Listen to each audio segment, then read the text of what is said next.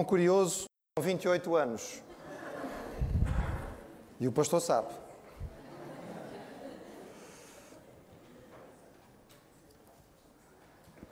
A Maria quer fazer um bolo. É, é normal, não é? Fazer, mas é expectável que a Maria faça bolos. Ela precisa bater ovos. O bolo leva ovos. Sei que alguns não levam, mas a maioria leva. Então ela usa dois garfos, junta os dois garfos, tem lá uma forma especial de o fazer e tem ali que, não é, pôr um bocado de força no braço para poder bater aquilo como deve ser. Mas é interessante que se olhar para a bancada onde a Maria está a fazer isto, mesmo ao lado do lugar onde ela está a bater ali com toda a força, há uma batedeira nova, muito eficaz, em perfeito estado de funcionamento. Mas a Maria não usa. O que dizer? No mínimo é, é um bocado de desperdício, não é? De esforço, de tempo. Para que comprou se não vai usar? Uma coisa tão útil e não está a ser aplicada, podia fazer muito menos esforço. Ela tem um instrumento à mão que ajudaria bastante. Mas, mas o Manel não fica atrás. Não. Se os homens acham que vão poder rir-se da Maria só, não nada. O Manel não fica nada atrás. O Manel está a usar um alicate, ele tem que tirar um prego de um certo sítio que o prego não ficou em condições. Então ele usa um alicate para tirar o prego, mas assim que ele termina de tirar o alicate, um, ele com o mesmo alicate vai agora martelar o prego, vai empurrar o prego no mesmo sítio ou um bocadinho mais ao lado. É claro que se olharem bem para o, para o Manel, mesmo ao lado dele há uma, há uma caixa de ferramentas. E na caixa de ferramentas há um excelente martelo que faria o trabalho muito melhor do que o alicate. Até porque se olharem um bocadinho melhor, é melhor não olharem muito tempo, porque o Manel vai acertar com o alicate no dedo e depois o que ele diz é melhor a gente não ouvir, mas isso fica para fora da mensagem. Conclusão: nós devemos usar as ferramentas que temos à mão. E se temos ferramentas que nos são providenciadas, sobretudo se nos são providenciadas por Deus, é para nos abençoarem. E quando falamos da vida espiritual, também é assim. Deus providenciou instrumentos de trabalho para a nossa proximidade em termos de um, para perder nossa saúde, são situações de jejum não forçado, diríamos quase natural. Não apresentam ligação com a religião e, no entretanto, nós o fazemos.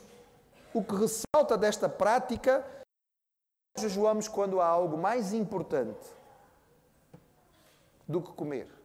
Nós jejuamos quando há uma coisa que é mais significativa a ocupar a nossa mente, a ocupar o nosso coração, a tomar conta daquilo que são as prioridades da nossa vida é uma prática unicamente judaica. Todas as religiões do mundo têm alguma forma de jejum. Os, os cheiros pagãos, eles jejuam para entrar em transe, não é? Porque dizem que o jejum os ajuda a estar próximo dos deuses. No hinduísmo e no budismo, o jejum é visto como purificador.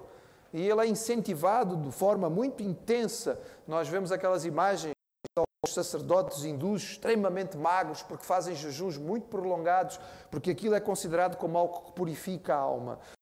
Na religião, ela é a esposa favorita do seu, do seu marido, mas a verdade é que a outra esposa tinha filhos, vários filhos, e Ana continuava estéril. E a Bíblia diz que ela foi ao local de culto, ao tabernáculo, e ali ela jejuou e derramou o seu coração na do Senhor.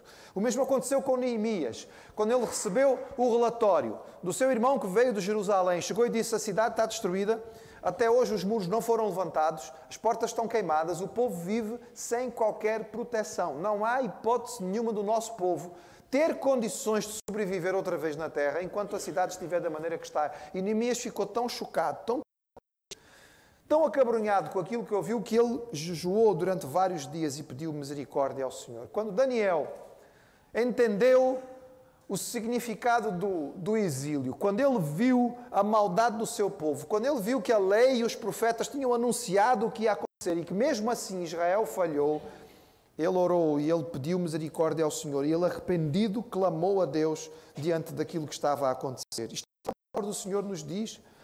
Os textos bíblicos nós podemos citar alguns, em 1 Samuel 7,6 diz que congregaram-se em Mispá, tiraram água e derramaram perante o Senhor e jejuaram naquele dia e disseram: Pecamos contra o Senhor.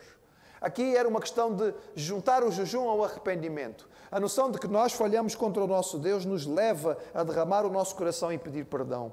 Neemias vai fazer a mesma coisa, não no início, mas no fim do seu livro. Diz no capítulo 9 que no dia 24 mesa juntaram-se os filhos de Israel com jejum e sacos e traziam terra sobre si.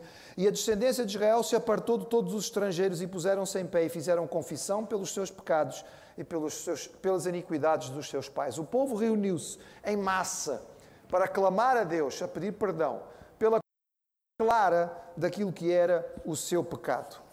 Também nós encontramos Daniel orando naquele texto que falamos, a sua aflição levou a uma oração de arrependimento e a um período profundo de, de súplica. O texto diz que ele dirigiu ao Senhor o seu rosto para o buscar em oração, súplicas com jejum e saco e cinza.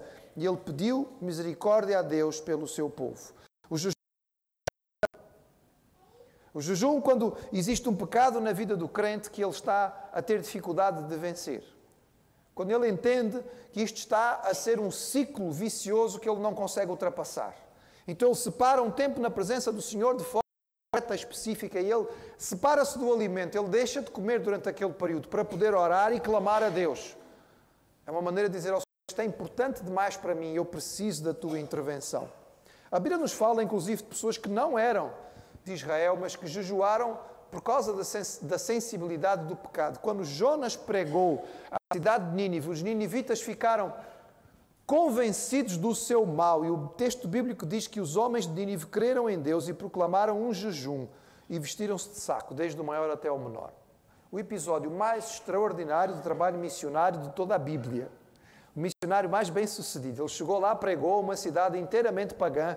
Quando ele chegou, não havia nem um crente. Quando ele foi-se embora, toda a gente tinha acreditado que Deus, Senhor, Porventura não é este o jejum que escolhi, que soltes as ligaduras da impiedade, desfaças as ataduras da servidão, deixes livres os oprimidos e despedaces todo o jugo? Porventura não é também que repartas o teu pão com o faminto e recolhas em casa os pobres desabrigados, e se vires o nu, o cubras e não te escondas do teu semelhante? Então romperá a tua luz como a alva, e a tua cura brotará sem detenção. A tua justiça irá diante e a glória do Senhor será a tua retaguarda. Então clamarás e o Senhor te responderás. Gritarás por socorro e ele dirá: Eis-me aqui. Se tirares do meio de ti o jugo, o dedo que ameaça, o falar injurioso, se abrires a tua alma ao faminto e fartares a alma aflita, então a tua luz nascerá nas trevas e a tua escuridão será como o meio-dia. O Senhor te guiará continuamente, fartará a tua alma até em lugares áridos e fortificará os teus ossos. Serás como um jardim regado e como um manancial cujas águas jamais faltam. Os filhos edificarão as antigas ruínas, levantarás os fundamentos de muitas gerações e serás chamado reparador de brechas, restaurador de veredas, para que o país se torne habitável. O jejum que o Senhor deseja de nós é um jejum que parte do nosso interior e do nosso coração. É aquele em que nós focamos no Senhor de tal maneira tão intensamente que tudo mais deixa de ter importância. Até a comida passa a ser secundária e nós podemos realmente nos concentrar nele. O alvo deste instrumento espiritual que o Senhor nos deixou, irmãos, é a proximidade com Deus. Esta proximidade foi ganha pelo Senhor Jesus através daquilo que ele fez por nós. Nós não teríamos nenhuma possibilidade de chegar ao Senhor se não fosse aquilo que Cristo fez ao morrer na cruz. Quando nós pensamos em jejum, temos que pensar na nossa proximidade com Deus em termos de comunhão. E quando pensamos em comunhão, a primeira coisa que temos que fazer é lembrar que esta comunhão só é possível por causa daquilo que vamos celebrar agora. A ceia, que lembra o sacrifício de Jesus, que levando os nossos pecados abriu a nossa possibilidade de estar com Deus. Vou convidar os diáconos a estarem aqui à frente. O texto bíblico, no ensino do apóstolo Paulo, na primeira carta aos Coríntios, no capítulo 11, diz: Eu recebi do Senhor o que também vos ensinei, que Jesus, na noite em que foi traído, tomou o pão e, tendo dado graças, o partiu e disse: Isto é o meu corpo que é dado por vós. Fazei em memória de mim. O Senhor deseja de nós não o cumprimento religioso, não participação em cerimónias. Salvação não nos é dada para nós podermos fazer parte de uma associação religiosa. Deus, como pessoa, nos fez à sua imagem como pessoas e o que Ele deseja é um relacionamento conosco. Mas o nosso pecado impedia esta relação. E a única forma do nosso pecado ser retirado é se a pena, o castigo do pecado fosse levado. E o castigo era a morte. E por isso Jesus veio e deu o seu corpo. Foi partido por nós. E quando nós comemos o pão, vamos comer pão. Nada além de pão. Mas que nos lembra que Jesus veio em corpo e viveu fisicamente e sofreu e morreu no corpo para que nós pudéssemos viver em comunhão com Ele. Nós vamos agradecer ao Senhor pela maravilha que é a salvação que nos é dada pelo Senhor Jesus. Nossa irmã Lídia vai nos dirigir nesta oração.